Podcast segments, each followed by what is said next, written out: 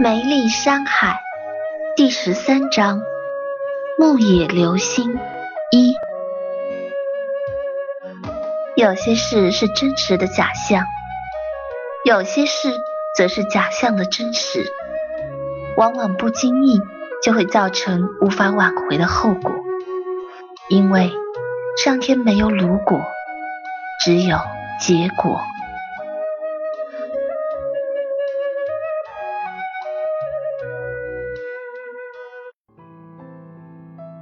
这一日，众人玩得十分开心。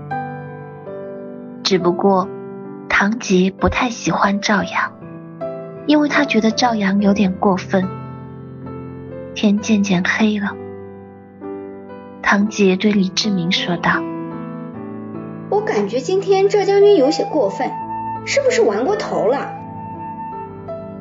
或许吧，可能他也有他的难处。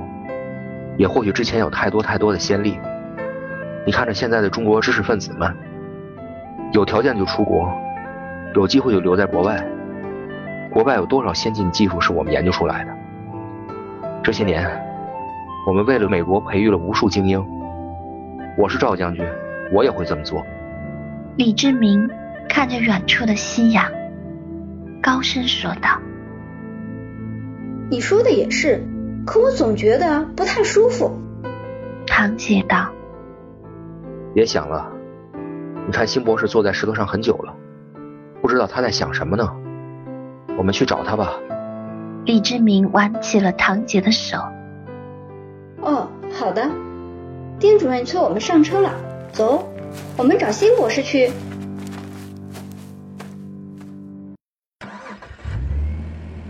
一行人上了车。踏上了回归的路，这一路成双成对的，不对，是成三成对的，聊得很开心。李志明不时的解释着那些古怪的文字，新美则瞪大眼睛听着，唐杰则崇拜的看着。一旁的星星还在缠着丁玲画这画那，而赵阳面无表情的盯着那一座座山，心事重重的样子。只不过丁玲有意无意的靠近他坐着，而星星则一味的往丁玲身边挤。突然间，汽车的轮子前轰的一声。如炸药的巨响，整个车子让泡翻了。不好，踩雷了，有情况！赵阳大声吼道。车子已经翻在路旁的巨石边上。新美新星新奢有自动防护系统，直接用能量瓶把大家隔离了。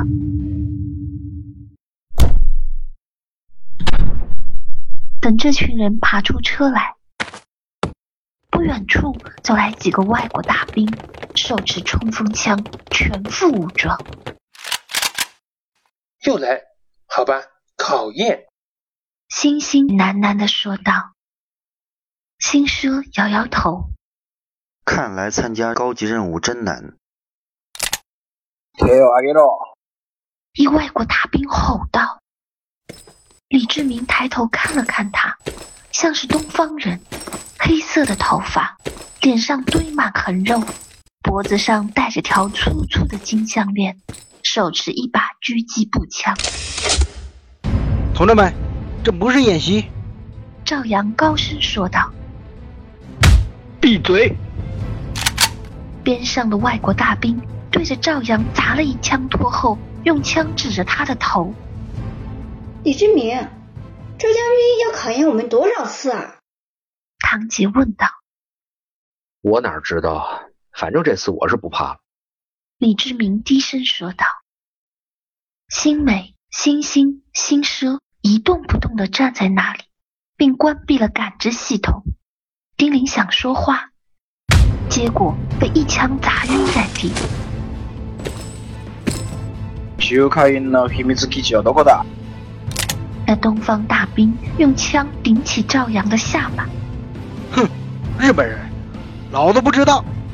赵阳一眼就知道他是日本人，冷冷的说道：“是谁派你来的？给你多少钱？”バカ野郎、もう一回聞く。中華院の基地はどこにある？好的，我告诉你，打支笔来。那里是军用电台联系的，网络不生效。另外，你们肯定也切断了网络是吧？我得画出来。 不过我画出来，你们得放了这几位科学家。赵阳回头看了看身后的人。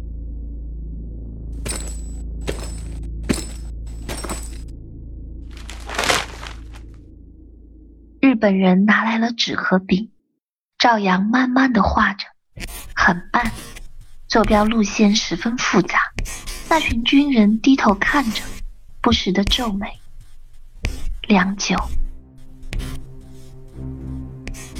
日本人问道：“そこはホテルかどうか俺知るか？お前案内してくれ。”那就放开我，老子又没带枪。赵阳挣脱边上按着他的人，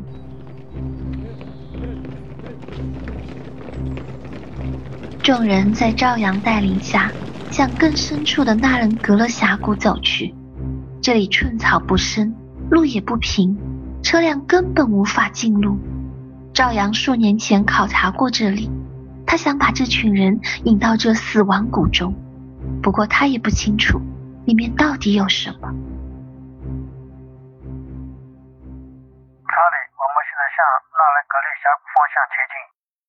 有个外国大兵汇报道：“收到，继续。”是，完毕。赵阳细细看了看这群大兵的手，各个食指、拇指长满老茧。赵阳心想：这群是专业的特种兵，他们扣扳机的指头都成这样了，应该是子弹喂出来的高手。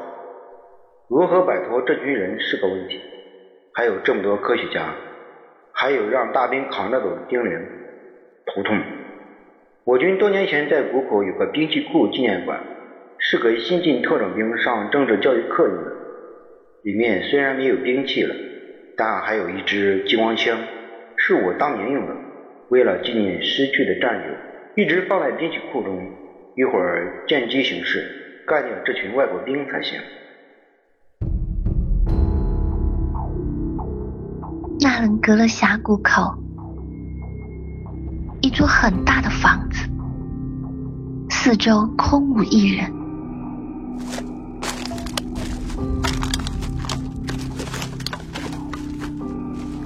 就是这里了，这里是入口。不过这里要有各个科学家的指纹才能进入。你叫我的科学家们过来。赵阳高声道：“日本人示意。”星星、星美、星奢、李志明、唐杰走了过来。丁玲被扛着他的大兵狠狠往地下一摔，让星星接住了。哇，还好我手快。星星嘻嘻哈哈的笑着。辛博士，这这不是演习。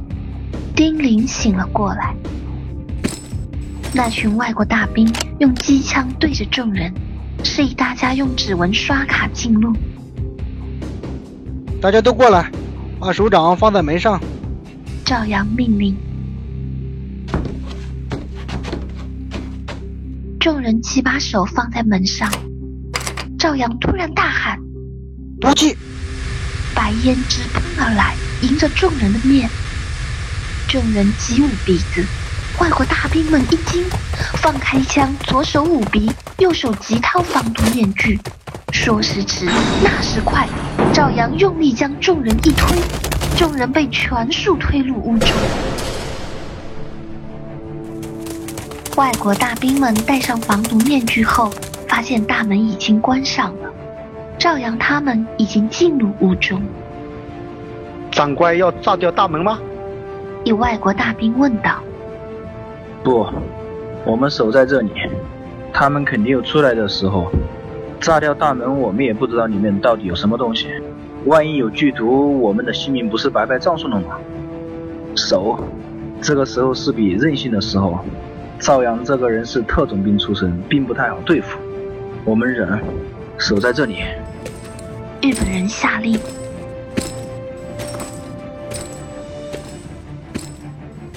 赵阳出了一头冷汗，把门合紧后，喘气说道：“各位，我们好像遇到麻烦了。外面这些是国外雇佣兵，听着，这不是演习。”哦，没事的，星星不怕。星星笑道。丁玲接过话来：“首长，现在怎么办啊？我们连武器也没有，就算有武器，怕是……”也对付不了这些专业士兵。李志明把头歪在一边，东看西看，心想：还有啥能比早上的考验更刺激？反正左右没事儿，参观下来这里也好。遂拉着唐杰的手四处看。新美还在盯着那纸上的文字，新奢坐在地上发呆，他在想。过几天去大蛇洞的事。赵阳走到一个玻璃柜前，一拳打碎玻璃，从里面拿出一把生锈的枪。听我说，科学家们，我将会用最大努力保证大家的安全。各位，这次是真的，不是考验你们。唐杰淡淡一笑，心想：车子翻了，人都没事，这么安全。你这把首长还要怎么演？赵阳看科学家们没反应，对丁玲说道：“丁主任，我命令你带他们躲起来，这是实弹演习。万一以后遇到相同的麻烦，必须要这么做。”这首长，可是我没安排这场考验啊！丁玲有些不解的问道：“别废话，这是命令。”赵阳高声道：“是首长。”丁玲接令：“各位，请躲到仓库后面。”众人躲到仓库的马袋后，赵阳举起枪朝大门走去。太好玩了，将军，等等我！金星跑了过来。回去！你过来干什么？赵阳一惊。中国不是有句古话吗？叫生死与共，所以我就来了。星星掐住赵阳胳膊，赵阳刚想支开他，突然感觉一股无名的力量掐着他的喉咙，说不出来，只好说：“那行吧，他们共有四个人，是经过专业训练的特种兵。我出去肯定会死的，如果我们不出去，也是个死，所以。”你支撑着我的身体，我打开大门时，他们会向我射击，然后我在没倒下前打死他们四个。你躲在我身后，不要露出身体，你撑着我，这是唯一的方法。这个方法他们想不到的，你听明白了吗？哇，太好玩了，刺激！星星暗笑，蛇族的服从仪还真是好用。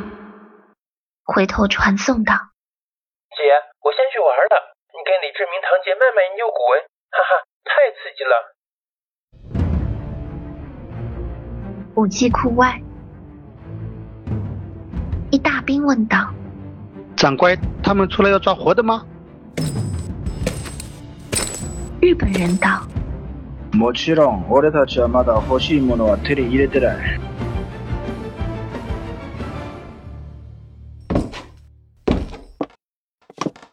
星星随着赵阳走到大门前，赵阳说道：“星星博士，人生有幸与你共事， 如有来生，但愿生死与共。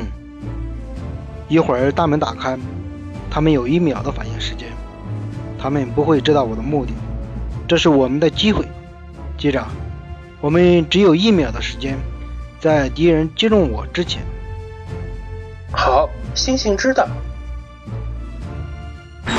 大门突然打开，赵阳举起激光枪就是，日本大兵见势不对，急忙下令不退。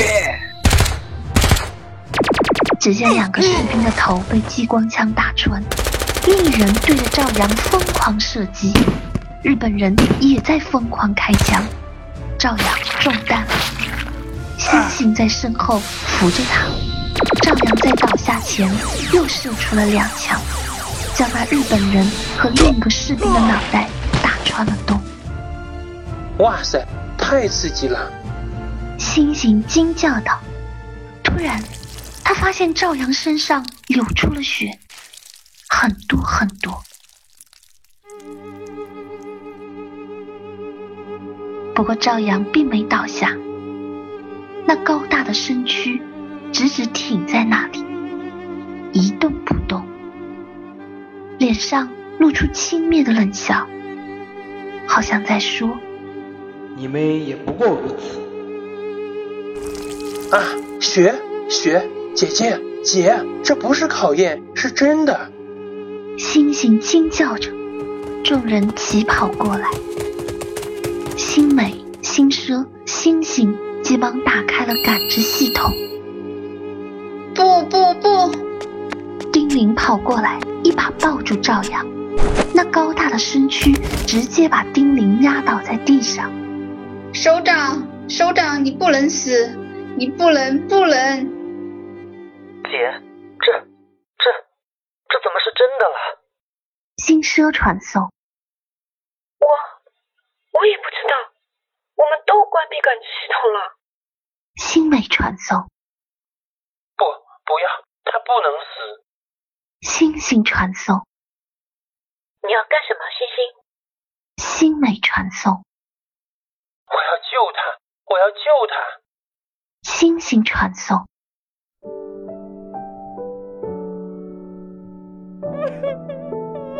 丁玲已经在地上哭得死去活来，李志明和唐杰低下了头，他们知道赵阳是为了他们。赵阳虚弱的睁开眼，噙着血，用手轻捂了下丁玲的手。主任，太极，太极任。我知道，我知道，太极任务，太极任务。丁玲痛哭着。不要，你不要死。星星拉着赵阳的手。你不用救我们的，其实我们不会有事的，你可知道？真的，真的不会有事，我们会一直存在在这个世界的。赵阳突然笑了起来。星星知道。这是回光返照，赵阳脸上充满了活力。我这样的人之所以存在着，就是为了你这样的人能活着。扶我起来，老子不要睡着死。星星、丁玲将赵阳扶了起来。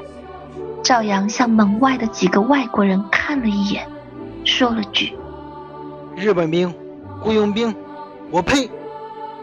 说完。没了气息。不，首长。